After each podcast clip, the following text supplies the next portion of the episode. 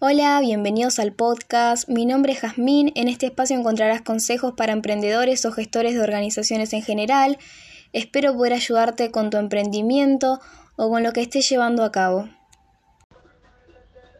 Hola, mi nombre es Paulina y como dijo mi compañera, hoy vamos a hablarle de consejos, recomendaciones para los nuevos emprendedores de organizaciones. Esperemos que les sea útil esta información y sin más comencemos. Empecemos con los consejos. Cuando uno inicia un emprendimiento nuevo, lo más importante es plantearse un objetivo, metas, a dónde quiere llegar, saber cuál es la visión de la empresa, qué es lo que busca, qué es lo que quiere, qué quieres obtener de ella, lo que quiere lograr con ella. Cuando uno empieza tiene que saber que es necesario la dedicación, el tiempo y mucha organización para poder llevar adelante el proyecto. Hay que estar a disposición del proyecto. Es necesario la planificación y saber que para obtener resultados hay que actuar, hay que moverse. Y que todo tiene un tiempo. No todo va a ser ya. Es posible que no todo funcione de la forma que vos querés. Eh, hay que saber manejarse, organizarse, tener una buena planificación para de a poco ir saliendo adelante e ir subiendo la categoría de tu empresa, de tu emprendimiento y demás. Cuando hablamos de planificación, hablamos de tener un objetivo claro y anotar todos los pasos que se necesitan para llegar a él. También anotar qué recursos vamos a utilizar, qué cantidad, cuántos, de dónde los vamos a sacar, de dónde lo vamos a conseguir, cuánta plata vamos a invertir, de qué forma vamos a hacer para invertirla de buena manera. También es necesario anotar eh, si vamos a necesitar de otras personas, si vamos a necesitar a otras personas, si lo vamos a hacer solos. En caso de que necesitemos a otras personas, vamos a tener que ver cuánto les vamos a pagar, cuántas horas van a estar invirtiendo ellos. Vamos a tener que hacer una lista de actividades, nombrarlas, separarlas por unidad, marcar eh, o darlas a cada grupo o a cada persona. Eso ya es, depende de cada organización, de cada emprendimiento, de cada empresa. Eh, es depende de lo que vayamos a hacer, capaz somos nosotros solos, capaz vamos a interactuar con otras personas y es muy necesario ver ese lado y planificar todo de una manera correcta. También es muy necesario ser realista a la hora de hacer todas estas cosas. Em, cuando nos pongamos nuestras metas, nuestros objetivos, tiene que ser algo claro, algo que en determinado tiempo sepamos que lo vamos a conseguir, que lo vamos a poder cumplir sin ningún inconveniente. No podemos excedernos ni tampoco limitarnos. Tiene que ser algo realista, conciso, algo que vaya a funcionar, algo que creamos que vaya a funcionar. El realismo es la clave también para que funcione una organización. Eh, es muy necesario ya que si nos mentimos o nos excedemos, probablemente no obtengamos los resultados que queramos. Cuando hablamos de planificación también metemos a la organización, ya que sin una buena organización sería más difícil de manejar una empresa o un emprendimiento. La organización después de la planificación es una clave muy importante, ya que cuando todo está organizado es más fácil de manejarlo y de controlarlo.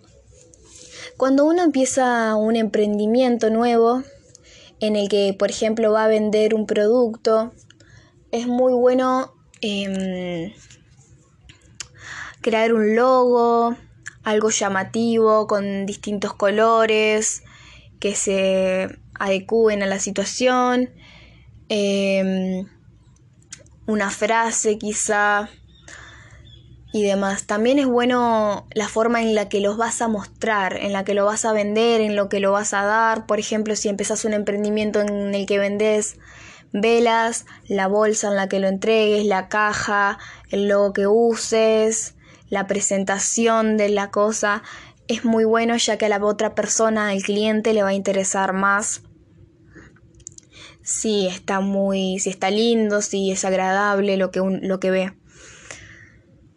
em, ya que mayormente las personas cuando no conoce el producto se, se, guía por lo que ve, por lo que, por lo que le llama la atención, más que nada.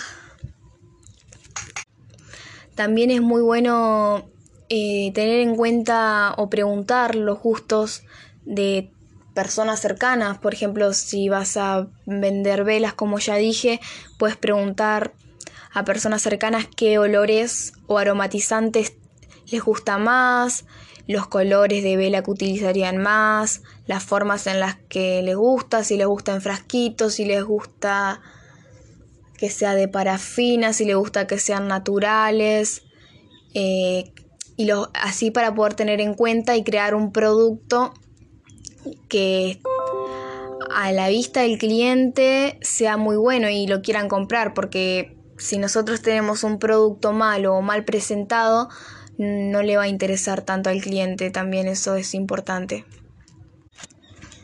Así que es importante organizarse con eso para que funcione también el proyecto. También es bueno buscar formas, métodos de estructuras o demás cuando uno inicia para tener una idea o una base de cómo organizarse, cómo empezar. Yo les voy a compartir eh, un método que no es original de Argentina, es original de Japón, pero es utilizado por muchas empresas argentinas grandes, eh, como también por emprendimientos pequeños, ¿no? Es muy bueno, es muy buen método, así que eh, espero que les sea de un buena ayuda. Y nada, este método consiste en cinco es, en cinco fases se llama el método de las 5 S, ¿no? Son cinco palabras japonesas que todas comienzan por S. La primera es Seiri, que significa eliminar. Esta nos habla de que tenemos que eliminar todo lo que es innecesario o irrelevante para poder tener eh, más espacio. Em, la segunda se llama Seitón, que es ordenar. Es, es necesario ordenar todo eh, suelen ordenarlo de forma em, de por tamaños, por colores, de la la Z y demás, para que sea fácil de encontrar a la vista. Y bueno, eh, después está Seiso, que es limpiar. Eh, esto tiene que ser constante porque no simplemente es limpiar el espacio, sino que es limpiar y ver los fallos, los errores eh, antes de que sucedan, ¿entendés? Es básicamente... Em, básicamente no basta con mantener limpio, sino que además sin fallos o defectos. Hay que usar la limpieza como herramienta para poder detectar em, posibles fallos o averías. La solución a los defectos debe ser definitivo.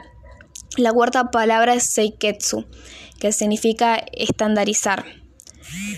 La cuarta fase consiste en estandarizar lo conseguido en las fases anteriores para que los beneficios se prolonguen en el tiempo. Se trata de estandarizar o procedimentar determinadas acciones em, o procesos mejoradas en los apartados anteriores.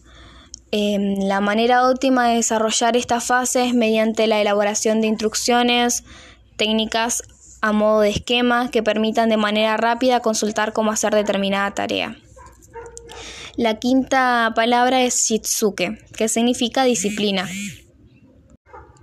El objetivo de esta fase es hacer que las acciones derivadas de las fases anteriores se automatice y se convierta en una acción más del proceso productivo. Eh, la implantación de las 5 S en la empresa debe comenzar de una manera controlada y acotada. No tiene sentido empezar con un proyecto que abarque a toda la empresa, sino que es mucho más factible empezar con una zona pequeña e ir experimentando y adquiriendo el conocimiento sobre esta para posteriormente adaptar el resto de la empresa. Obviamente si esto es un emprendimiento chiquito, sí vamos a poder abarcar todo el emprendimiento con esta fase. Esto es eh, más que nada para las empresas grandes, eso de hacerlo por fases pero como estamos iniciando, implementarlo ya de una sería una buena idea. Esto nos eh, da más tiempo, nos da organización em, eh, nos ayuda, eh, detecta errores, es muy bueno ya que vamos a tener una mejor productividad y una calidad mejor de la empresa. Como ya dije, es utilizado por empresas grandes. Por ejemplo, mi padre trabaja en una empresa llamada Coster que tiene este método integrado hace bastante tiempo ya, que lo utilizan de una forma general y realmente es beneficiado, es le da muchos beneficios a la empresa, según lo que me ha contado él. Así que espero que este método les sirva y les dejo un consejo más que les va a dar mi compañera Paulina. Bueno, también cuando creas un emprendimiento es bueno tener una organización económica, ya sea contando de los productos que tenés o un historial de compra y de venta, anotando los productos que vendiste y los productos que compraste. Además de eso, también es bueno tener un perfil en algunas redes sociales, ya sea Instagram o Facebook, promocionando tu emprendimiento, mostrando quiénes sos, de qué se trata tu emprendimiento, poniendo fotos de tus productos y tus medios de pago y demás. Además de eso, ya que hablamos de los emprendimientos, de las redes sociales, de una relación económica, también es bueno el trato con el cliente, ya sea entablando una relación o llevándote, con llevándote bien con el cliente, ya es bueno porque nadie te va a comprar si lo tratas mal. Si vos tratas mal a un cliente, él no te va a comprar algo, porque la relación con el cliente también es buena. Así que en un emprendimiento la relación con el cliente también sirve. Bueno, hasta acá llegó el podcast. Les agradezco a los que se quedaron a escucharlo y espero que les haya servido eh, los consejos y recomendaciones que les dimos. Espero que sean de gran ayuda y puedan utilizarlo ahora o futuramente cuando inicien un emprendimiento o para su empresa. Gracias.